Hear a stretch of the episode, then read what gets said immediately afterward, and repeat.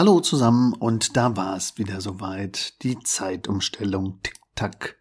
Was wurde uns wieder geklaut? Eine ganze Stunde. Also in dieser Episode geht es nochmal um die Dinge, die man entweder hätte tun sollen oder die man vielleicht gemacht hat für die Zeitumstellung. Also sieben Tipps zur Zeitumstellung, damit es besser klappt und welche Rolle bestimmte Faktoren spielen. Sleep and Perform. Willkommen in deinem Podcast für mehr Wachheit im Alltag durch erholsame Nächte. Mein Name ist Markus Kamps. Ich bin seit über 20 Jahren Schlafberater aus Leidenschaft und dein Sleep Performance Coach und wünsche dir nun viel Spaß bei den Episoden. Hallo zusammen, Sieben Tipps zur Zeitumstellung. Ja, es war wieder soweit. Sommerzeit. Tada, tada. Und man vergisst das manchmal, obwohl das ja eigentlich bei jedem irgendwo auftaucht in den Medien oder in äh, anderen Bereichen und zack habe ich mir auch gedacht, war das denn jetzt heute oder war das jetzt eigentlich und ich bin ja mitten im Thema drin und das ist natürlich dann dieser Effekt von zwei auf drei Uhr zu verstellen oder nachts eben, dass die Uhren das automatisch machen, ähm, da wird uns natürlich Schlaf geklaut. Und Schlaf ist sowieso ja wichtig für jeden und derjenige, der dann sowieso schon wenig schläft und dem auch noch eine Stunde geklaut wird, der kommt dann manchmal wirklich so aus dem Rhythmus. Also gut vorbereitet für die Zeitumstellung wäre dann besser.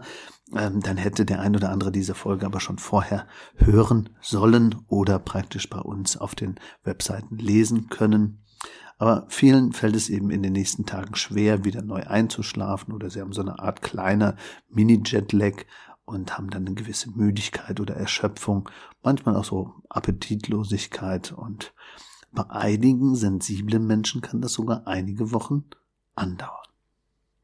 Also der Grund, warum uns diese Sommerzeit so aus dem Bahn werfen kann, liegt an unserem zirkadianen Rhythmus. Also kennen wir schon aus anderen Episoden unsere innere Uhr, die unser Schlaf-Wach-Rhythmus steuert. Ja, also circa Dian, also ungefähr 24. Das ist ja so die Übersetzung. Ähm, also der zirkadiane Rhythmus ist der Grund dafür, dass sie sich morgens eben dann wacher fühlen oder nachmittags so ein bisschen groggy oder vor dem Schlafen gehen wie geredet. Es kommt ja drauf an. Es funktioniert also am besten, wenn ich Routinen habe und meine Routinen und Schlafgewohnheiten auch wirklich nutze.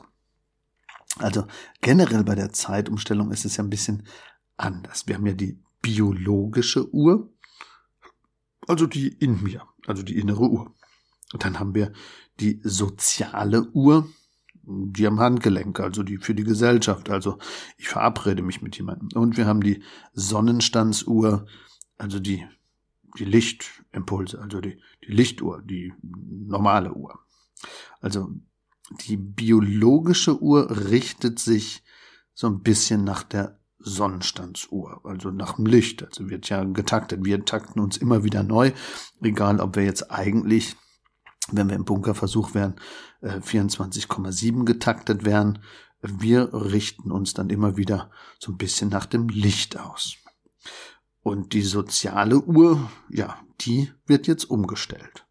Aber alle anderen Uhren, also meine innere Uhr, tick-tack, tick-tack, und auch die Sonnenstandsuhr, ja, die läuft ja eigentlich weiter wie bisher. Wir haben ja eigentlich nur das gesellschaftliche Verhalten gemeinschaftlich entschieden, ja, ab morgen ist anders. Ab morgen ist eben die Uhr am Handgelenk eben anders. Aber meine innere Uhr oder meine Sonnenstandsuhr ist jetzt nicht anders. Jetzt müssen wir die biologische Uhr und das Licht daran anpassen? Nein. Eher umgekehrt. Also die Zeit zeigt was anderes an, wie wir uns vielleicht fühlen. Und das ist dann eben nicht der soziale Jetlag, sondern wir haben dann einfach eine Umstellung und eine Umstrukturierung. Und das ist eben dieses Umgewöhnen. Die Zeitumstellung kann also den Rhythmus, also die biologische Uhr stören. Und das Gehirn braucht dann so ein bisschen Vorbereitungszeit, das wäre ganz toll.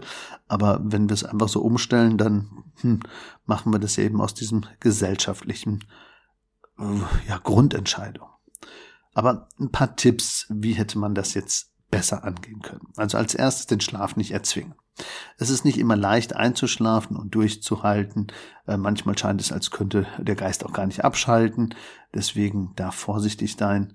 Tun Sie etwas Entspannendes, bleibt eben ruhig, achtet auf dieses Schläfrigkeitsgefühl am Abend.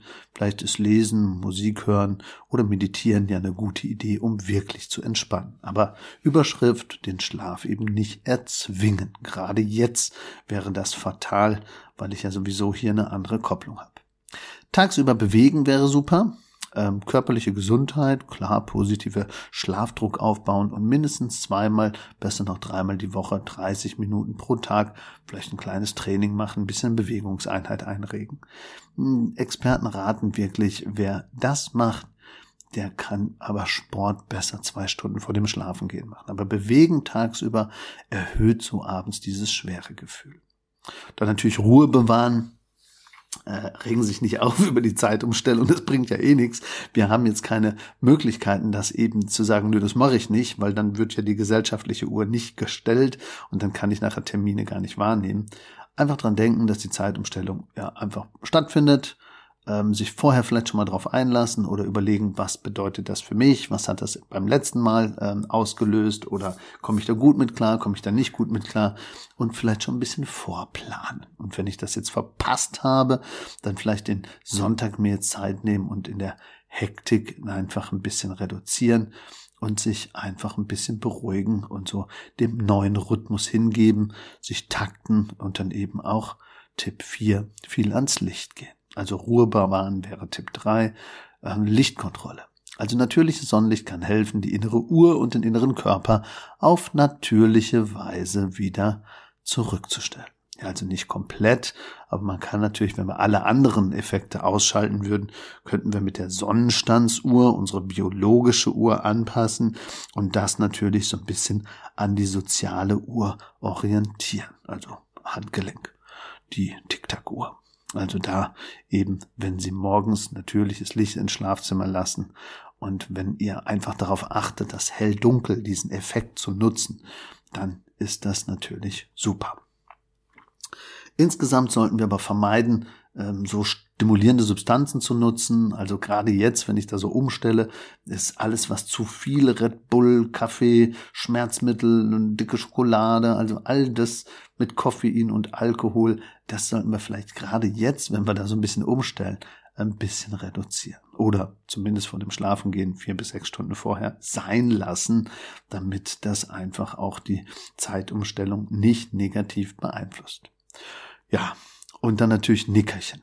Ja, Schlafnickerchen, also Powernapping, insgesamt gut, hören wir auch in anderen Episoden, aber hier doch bitte nicht. Wenn ich jetzt praktisch mein Nickerchen zu früh mache oder zu spät mache, dann kann es natürlich eben, äh, ja, alles durcheinander bringen. Also während der Zeitumstellung bitte keine Nickerchen. Also Nickerchen vermeiden, beziehungsweise Powernapping oder Kurzschlaf am Mittag, was sonst manchmal sinnvoll ist, meiden.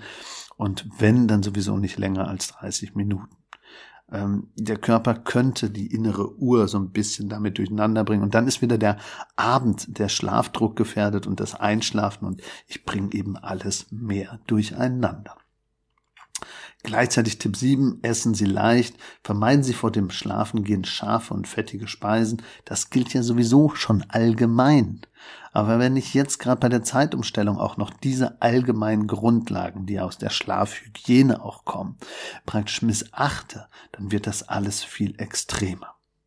Ja, was einige haben, ist, dass wenn sie jetzt so eine Zeitumstellung haben, sie öfter wach werden. Und dann haben sie irgendwie das Gefühl, sie müssten was essen. Also wenn ich so einen Mitternachtssnack unbedingt brauche, dann aber bitte nicht zu viel und bitte nur ein bisschen was.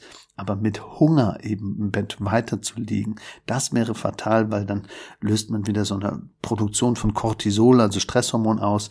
Und das macht letztendlich dann nachher so einen Kreislauf aus. Stresshormon gleich nicht schlafen können, Schlafstörungen gleich noch mehr Stress, noch mehr Stress gleich noch mehr Stresshormon und so weiter und so fort. Und dann sind wir endlos gefangen, nur weil wir in der Umstellungsphase jetzt immer mit dem Essen was falsch gemacht haben. Und dann natürlich, wenn ich schon schlechte Bedingungen habe oder jetzt, weil ich so ein sensibler Mensch bin und ich jetzt nicht das gemacht habe, wie man das bei Tieren macht. Also es gibt ja diesen stufenweisen Trick der Änderung. Bei Zeitumstellung sollte man also sechs Tage lang zehn Minuten umstellen. Also das macht man zum Beispiel äh, bei Kühen. Also wenn die ja gemolken werden, haben die so eine feste Zeit und das ist ja eben die innere Uhr und nicht die gesellschaftliche Uhr. Und die haben ja keine Uhr am Handgelenk und sagen, ups, ist ja Zeitumstellung gewesen, heute werde ich einfach eine Stunde später gemolken. Dann ähm, machen die das eben so, dass eben sechs Tage lang zehn Minuten das ein bisschen variiert wird. Also im Tierbereich wendet man das an. Warum nicht auch bei uns? Also achten Sie drauf, achtet ihr drauf, wirklich sensibler mit der Zeitumstellung umzugehen, vielleicht im Vorfeld schon ein bisschen darauf zu achten. Natürlich hilft eine schlaffreundliche Umgebung, das wäre Tipp 8. Ansonsten gilt eben schlaffreundliche Umgebung gestalten, generell den Schlaf einladen, ähm, das Essen eher leichter wählen, Nickerchen bitte vermeiden, ähm, Substanzen, die stimulieren, auch gerade in der Zeit vermeiden, Licht und Lichtkontrolle ernster nehmen, Ruhe bewahren, sich tagsüber ein bisschen bewegen, damit ich ein bisschen müde bin und den Schlaf einfach nicht erzwingen wollen. Das wären die wichtigsten Sachen zur Zeitumstellung. Und generell wissen wir ja, selbst wenn uns eine Stunde geklaut wird, wir schaffen das und jeder kann ja eher seinen Schlaf auch als Wochenrhythmus sehen oder eben einfach als Blöcke und nicht einfach einen Tag. Der eine Tag mit ein bisschen mehr oder weniger Schlaf, das spielt überhaupt keine so große Rolle. Wenn ein Schlafdefizit über Wochen, Monate aufgebaut wird und ich den Schlaf einfach nicht ernst nehme und die wichtigsten Rahmenbedingungen immer ausklammere, das ist das, was den meisten Leuten dann einfach den Schlaf raubt. Ja, also in dem Sinne kann ich nur sagen, Danke fürs Zuhören. Ähm, wenn ihr selber einfach mal andere Themen habt, die euch interessieren, einfach kurz schreiben. Ähm, und ansonsten gibt's wieder interessante Verknüpfungen in den Show Notes. Und schaut auch gerne auf markuskams.de oder auf schlafkampagne.de. Allzeit guten Schlaf, euer Markus Kamps, Schlafberater aus Leidenschaft.